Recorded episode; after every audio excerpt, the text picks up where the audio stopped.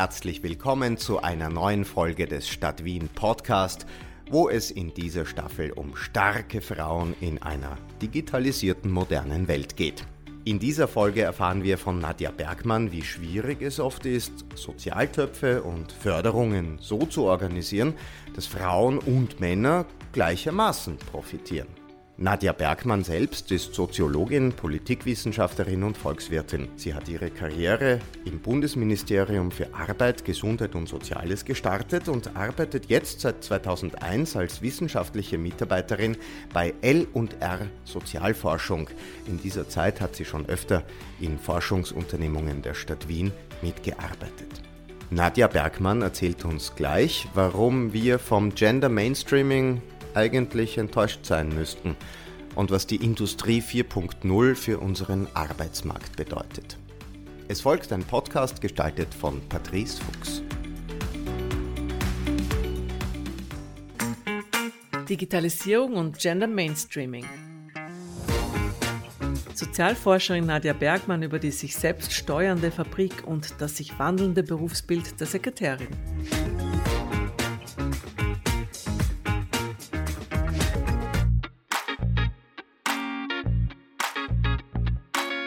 Nadja Bergmann forscht seit 20 Jahren zu Gender Mainstreaming. Damals ging es zum Beispiel um die Fördertöpfe des AMS. Die wurden vor allem an Männern ausgeschüttet. Also früher ja und äh, manche Maßnahmen kommen immer eher noch Männern zugute. Aber es ist zumindest probiert worden, so einen gewissen Ausgleich zu schaffen und genau. Und da eben auch so besondere Bedürfnisse von Frauen beispielsweise zu berücksichtigen, damit Frauen auch stärker an Maßnahmen überhaupt teilnehmen können. Also da sind schon auch gewisse Dinge in Bewegung gekommen. Was kann man nach 20 Jahren sagen? Haben sich die Hoffnungen in Gender Mainstreaming erfüllt? Äh, mittlerweile wird es halt eher so als bürokratisches Konstrukt auch angesehen oder dass man das halt ein bisschen abarbeitet und hinschreibt, ja, wir haben Gender Mainstreaming auch berücksichtigt. Also so diese hohen Erwartungshaltungen, die es mal gegeben hat, sind jetzt ein bisschen äh, desillusionierter eigentlich. Das kann man auch an der Mittelverteilung in der EU erkennen. Diese ganzen Töpfe, die es da gibt, die Finanztöpfe eben vom Europäischen Sozialfonds, über diesen Landwirtschaftsfonds, über den Industrietopf. Also da gibt es ja ganz große, mächtige Finanztöpfe, wo eine Zeit lang auch probiert wurde, eben so mit Gender Mainstreaming und Quoten diese Töpfe da ein bisschen gerechter zu verteilen. Ich denke, das ist bei dem Sozialtopf gut gelungen, also so grosso modo. Aber der Landwirtschaftstopf und der äh, Topf für industrielle Entwicklung, wenn man da tiefer schaut, haben sich die nicht geändert, trotz aller möglichen Ansätze und Maßnahmen. Und am Anfang war schon die Hoffnung da, dass man so mit dieser Zielsteuerung alle Töpfe ein bisschen knackt. Aber es ist bei eben dem großen Landwirtschaftstopf und diesem Industrietopf nicht gelungen, da wirklich Änderungen, also jetzt im Sinn von Gleichstellung herbeizuführen. Jetzt könnte man natürlich sagen, na gut, in den Bereichen gibt es zu wenig Frauen. Gibt es nicht. Also in der Landwirtschaft gibt es mittlerweile extrem viele Landwirtinnen.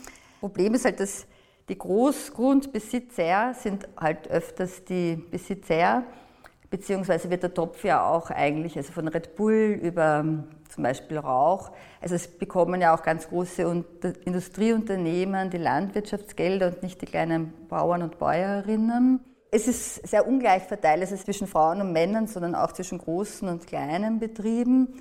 Und nachdem groß und klein so unterschiedlich zwischen Frauen und Männern aufgeteilt ist, ist es halt dann insgesamt wieder, ähm, also kommt eher dann den Männern zugute, wenn man große Betriebe fördert.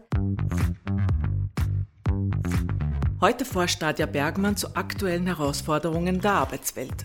Stichwort Digitalisierung und Industrie 4.0. Industrie 1.0 kam mit der Dampfmaschine, 2.0 mit der Elektrizität und 3.0 mit der Elektronik. Was bezeichnet man als Industrie 4.0? Die vierte Revolution, in der wir uns jetzt vielleicht oder vielleicht auch nicht befinden, ist eigentlich eher mal so als Marketing-Label ausgerufen worden, dass es jetzt darum geht, die wirklich smarte Fabrik sozusagen ähm, zu etablieren, herzustellen, wo sich die gegenständliche Welt mit der digitalen verknüpft und sozusagen die Produktionsprozesse sich auch selbst gesteuert immer weiter optimieren. Also so das Ziel ist eigentlich eine mehr oder weniger sich selbst optimal steuernde Fabrik.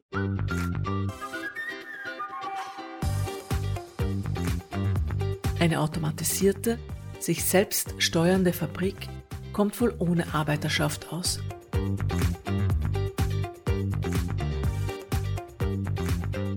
Da gibt es auch viele, viele Meinungen. Eine Zeit lang war ja so die Vorstellung, dass viele Arbeitsplätze ersetzt werden von Robotern oder von großen Maschinen, die alles steuern. Mittlerweile gibt es so ein paar Gegentheorien, die zeigen, dass überall dort, wo viel Geld investiert wird, das Geld letztendlich auch neue Arbeitsplätze schafft oder andere Arbeitsplätze schafft. Das sind ja gute Nachrichten.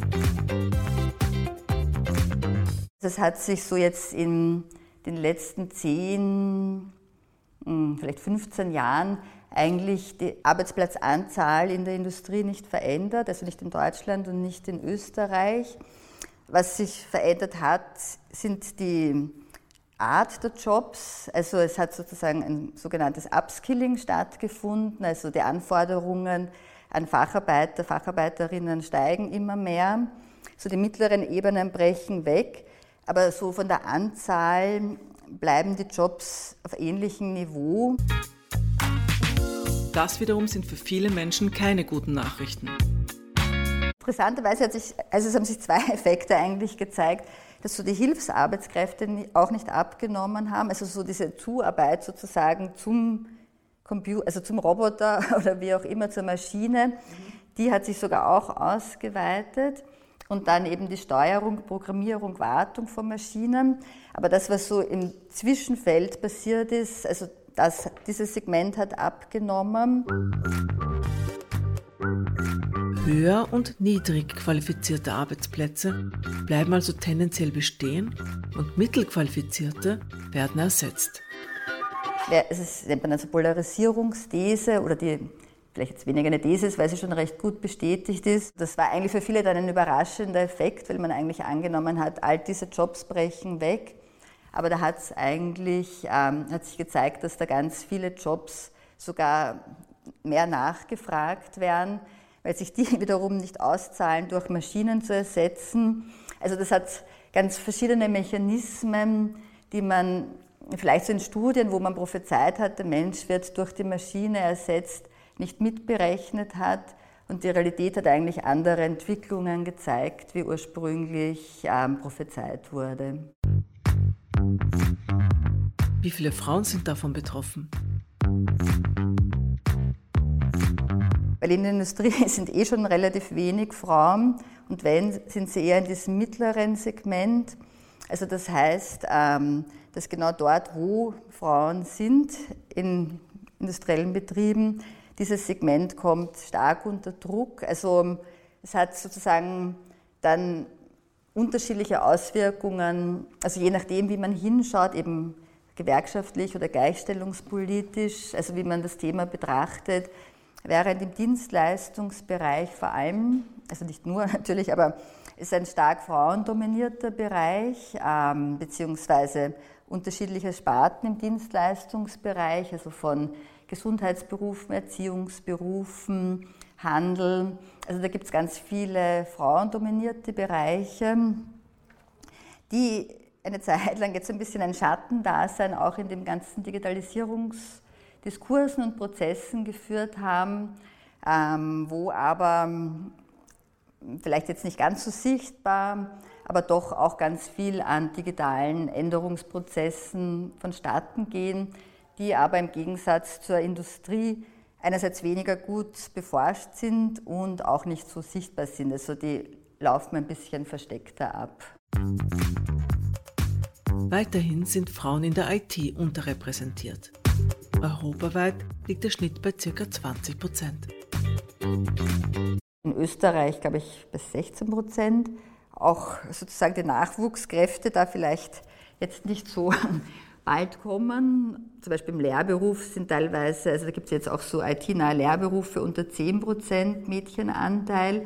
Also da ist so, hat schon viel so an ja, dieser männlichen Konnotation des Internets oder der Programmierung, ähm, die da offenbar nicht sehr förderlich ist, dass da auch mehr Mädels oder Frauen ähm, sich angesprochen fühlen, so eine Ausbildung zu machen. Wo man dafür überhaupt nicht Körpermuskeln braucht. Ne? Wo ja eigentlich die ersten Programmiererinnen Frauen waren. Also es hat sich da viel, schnell viel getan, dass sich da Frauen nicht so wohlfühlen offenbar. Die allgemeine Internetkompetenz liegt bei Männern und Frauen unter 35 ziemlich gleich. Das wissen aber viele Frauen nicht.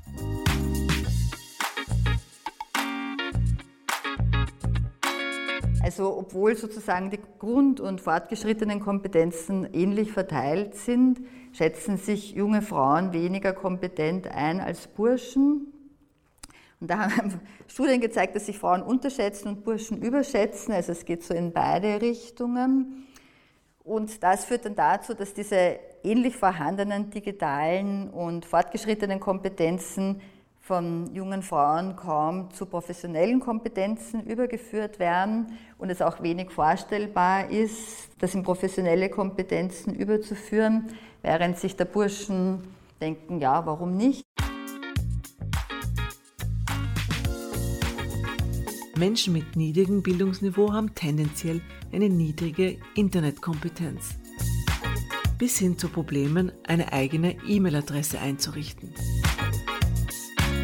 da kommt man kaum mehr mit, wenn man nicht, wenn man nicht zumindest grundlegende Kompetenzen hat. Also natürlich gibt es noch Sozialämter, aber letztendlich läuft immer mehr über Internet. Also es ist schon für alle eigentlich wichtig, da in irgendeiner Form ja zumindest Zugang zu haben, dass man überhaupt äh, zu Grund, grundlegenden Informationen oder Hilfsleistungen Zugang hat. Durch die Technologisierung haben sich typische Frauenberufe wie Sekretärin grundsätzlich verändert. Eigentlich so diese klassischen Sekretärinnen gibt es ja kaum, also gibt es natürlich schon, aber die Aufgaben haben sich eigentlich vollkommen verändert, viel vielfältiger. Also wie war Sekretärin früher, wie ist heute, denkst du? Also es war schon, ähm, also wenn man es jetzt ganz früher oder klassisch sieht, mit Stenoblock und eher so sehr unterwürfig und ähm, ja, eher so zuarbeitende Aufgaben beschränkt und Briefe schreiben, also was man vielleicht auch so aus alten Filmen äh, Bilder hat. Also meine Mutter war auch selber Sekretärin, deshalb habe ich so ein bisschen, mh, hm, äh, ja, auch noch ein, ein sehr reales Bild, was eine Sekretärin so macht. Jetzt gibt es zumindest, also vielleicht nicht in allen Firmen, aber so diese hm, viel breiteren Aufgaben von äh, jetzt Online-Konferenzen. Also einfach so ein wirklich sehr vielfältiges Aufgabengebiet und ich denke, da hat sich wirklich ganz, ganz viel geändert. Und jetzt mit Corona, ähm, also wir haben jetzt eben auch gerade eine Studie gemacht zu Sekretärinnen, also Administrationspersonal. Und was sich da geändert hat, auch eher unsichtbar, ist wirklich sehr spannend. Die können jetzt alle möglichen Technologien benutzen. Genau. Interessant ist meistens die Vorgesetzten die Schulung dazu bekommen, die sie dann nicht verwenden. Und dann sich die Sekretärin das selber aneignen. Dem Chef ist es zu mühsam, sich das anzueignen, weil er hat ja Wichtiges zu tun. Und die Sekretärin kann dann eigentlich, also die ist ihm dann fachlich wirklich voraus mit diesen Dingen. Ne? Mhm. Und er braucht sie für, bei jedem Problem muss er sie reinrufen, ne? weil er kann nichts selber lösen. Genau. Ich Was ist das mit dem Zoom und so? Genau.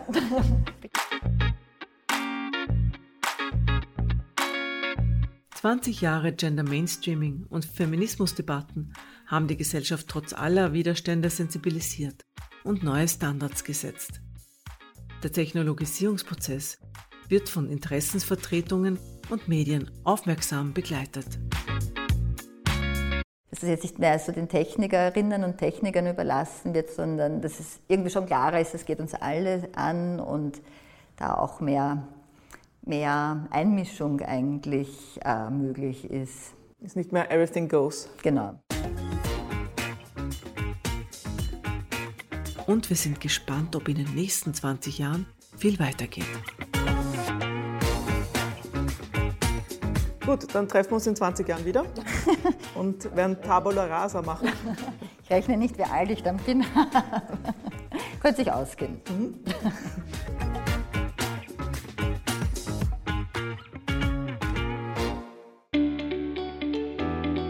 Das war ein spannender Podcast, gestaltet von Patrice Fuchs. Und wir haben noch viel mehr in dieser Staffel rund um starke Frauen in einer digitalisierten modernen Welt. Die Stadt Wien bietet viel im Frauenservice. Klick doch rein auf frauen.wien.gv.at und informiere dich über weitere Angebote und Services der Stadt Wien. Und hör rein in die anderen Folgen dieser Podcast-Staffel. Ich freue mich auf ein Wiederhören. Bis zum nächsten Mal.